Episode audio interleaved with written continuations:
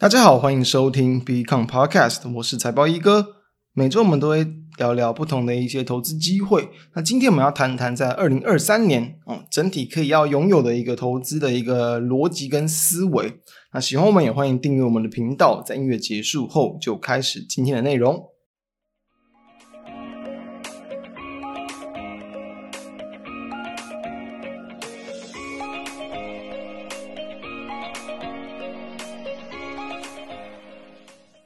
再看到我们今天的标题，哎，就会发现，哎，我们就在聊聊兔年了。哎，那标题看似有点硬要，但其实它也是深含逻辑的。我们就来去谈一下，为什么要去谈这个狡兔三窟？就是因为录制时间就是在兔年的农历年前的最后一次录音，所以说。每次这个时间嘛，一定都是会结合当年的生肖，那就谈一些这个祝贺词嘛。那当然，我们要跟投资有去相关，好像没有那么好去连接。但其实我觉得难不倒我。其实今天就是要祝大家要有一个狡兔三窟的想法。诶，这个成语听起来好像有点负面，但其实不要往那个方向去想。就是说呢，它意思就是说嘛，狡猾的兔子你要有三个藏身的一个洞穴。也就是在之前啊，《战国策》里面，这个冯源对于孟尝君的一个建议嘛，你要有一些可以多一点，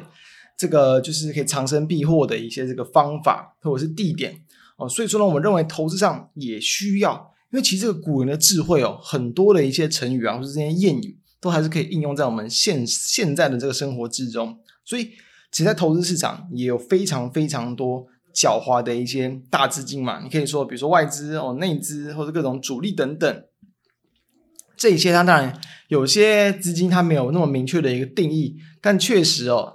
市场上也一定会有很多为了要去引发市场的一些期待啊，或者是想法，或者是资金的一些流向来去做的一些这个动作，这其实都是在这个嗯市场上可能会有，就是隐含一些很狡猾的一些心理的一些行为。所以当然了，我们在这个投资市场生存，你。完全一张白纸，或是你就是一只小白兔，你什么都不去多层的这个思考，思考别人背后的一个意义，那当然很容易去受伤。所以呢，哦，是希望大家能够有这样的一个狡兔三窟的想法。那当然，狡兔三窟它的意思是什么说？就是说我们要有三个不同的资金避风港，你也可以想象成三种不同的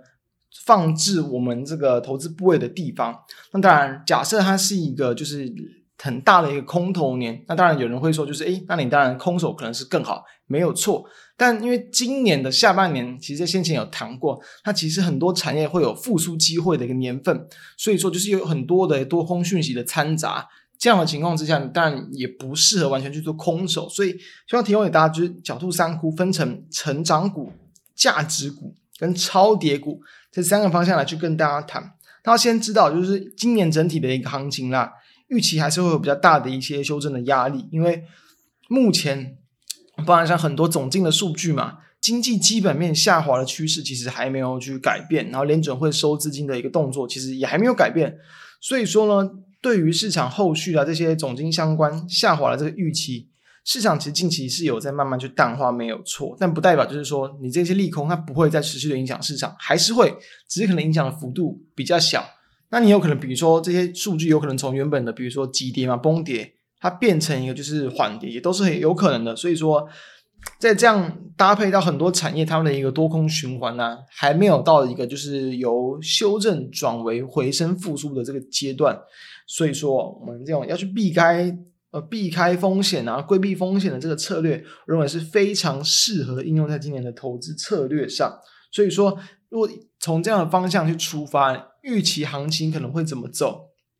它当然了，就很有可能会呈现，比如说先修正，然后再回升的一个阶段。这个过程之中，可能就会出现一个比较大，甚至没有那么没有那么有规则性的一个区间盘，就是说很可能会反复出现所谓的技术面上的假突破啊，或者是假跌破，导致说很多人可能在这过程之中就会被洗洗来洗去嘛。你可能觉得行情真的很差了，哎，它就开始反弹，你你开始乐观了。那可能又要去修正，有可能会有这样的一个状况，所以说我们就要去谈谈如何应用这角度三窟。我们可以在合适的时间点啊，把资金可以多一点去放到认为合适的这个位置，然后来去避开风险。首先，我们就先去谈这个成长股，大家都要知道嘛，成长股一定是行情好、行情多头的时候，很多资金会想要去找标的，因为你当然有行情配合上，比如说法人啊，或者是很多散户的这个筹码去追捧。你当然股价它一定会有大波段的一个涨幅。那当然行情差的时候，走势就不一定了。有可能行情差，它的展望、它的题材特别的强劲，它一样成为标股。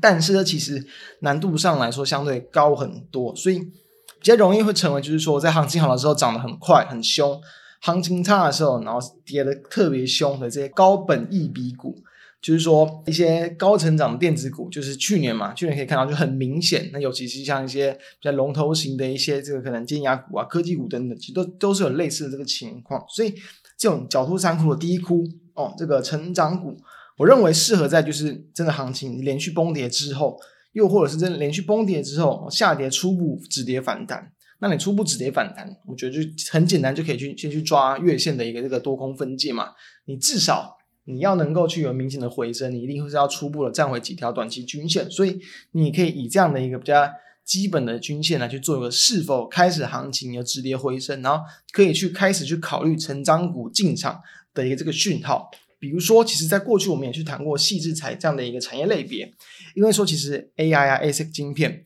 它其实还是一个发展趋势很明朗的一个产业，所以产业来说。它是具备一个持续成长，然后呢，对应到个股也是有成长股的一个要件。那对比到个股来去看，其实哦，三四四三的创意，它就是一个很好的一个例子，因为它其实在去年八月开始，营收就是连续的一个创高，然后甚至哦，营收创高嘛，你的月增率几乎都是持续的在往上垫高，等于你每个月每个月成长的幅度还要来得更强。所以说，在搭配到我们刚才的策略嘛，就是说你去观察，比如说加权指数台股。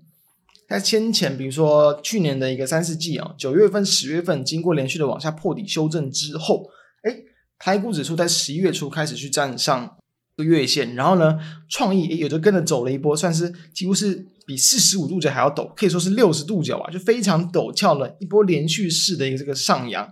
所以就可以看到，就是说你在为后后续的一个展望是很乐观，因为其实创意目前在。就是 ASIC 晶片的这个开案的这个需求都还是相当的一个强劲。其实目前像是市场的 consensus 在去抓，在今年就二零二三年跟二零二四年都还是会持续成长的这个年份。那当然了，它的一个获利的一个跳增速度可能不会到说可能像过去可能好几十趴甚至倍数的成长，顶多就是可能甚至就接近二位数、双位数成长就就差不多。但至少代表就是说它在今明年都还是维持这样的一个成长的一个步调。等于说，你在未来的前景是相对正向的条件之下，搭配到你的营运连续的创高嘛，它就是符合一个成长股的要件。你的成长股，当然，你要在它连续崩跌的时候，你先行去，比如说抄底低接也 OK，或者是你跟着大盘开始出现反弹再去进场，我认为都会是可以去考虑切入的时间点。对比同个产业，不同的个股，我们就可以看到，比如说，诶，一样是矽智财相关的三零三五的智源。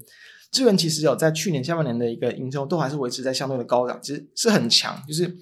都是就是获利可以说变成获利相对稳定的阶段，但是它就不像创意，就是变成连续的再去垫高，连续的创高，所以你对比来看，因为创意弹的幅度其实很大，高低点接近是有倍数的一个这个幅度，而且是在短短一个月内的时间，诶，一个月涨一倍，就是从四百块来到八百块，这是非常大的幅度。反观智原，它的幅度就小很多，因为智原它比较营运上的成绩不像创意有这种那么成长股的一个表现，所以反弹的空间就少了很多。所以这是在成长股的部分。那狡兔三窟的第二窟，我们就要谈到就是价值股。诶，价值股它当然就比较偏向防御型、安稳型、稳定型的一个标的啦。价值股它其实就没有那么要求进场的时机点，因为本来就是预期股价它是比较偏向相对低估、相对便宜。你可以用股价净值比，或本益比，甚至是这个营收跟股价的比较，就是看你不同的产业嘛，来去做一个对比。如果说你预期一样，就是价值股啊，你还是要有一个偏向，未来一样是有比较明显的一个成长条件的情况之下，会比较好。因为其实你要说价值股股价很便宜，本益比很低，你去看嘛，航运股是不是本益比超低？是啊，没有错。但是它的本益比非常低，但是因为它去年我是前年赚了那么多之后，今年很可能就几乎变得赚不了多少钱。等于说它的前景其实是非常明确的一个在走下坡，这样就很难吸引长期性的一个买盘。所以说啊，这种个股预期会比较适合去使用，就是比较偏向定期定额的概念，因为它的价值就在那里。你可能在当下它的本益比其实已经是相对的一个偏低，但是就是还是要记得，就条件就是说，在未来几年都还是维持一个成长的步调。好，所以说你预期大盘如果说会走一个区间震荡，你当然就可以再去强化这样的方式，就是用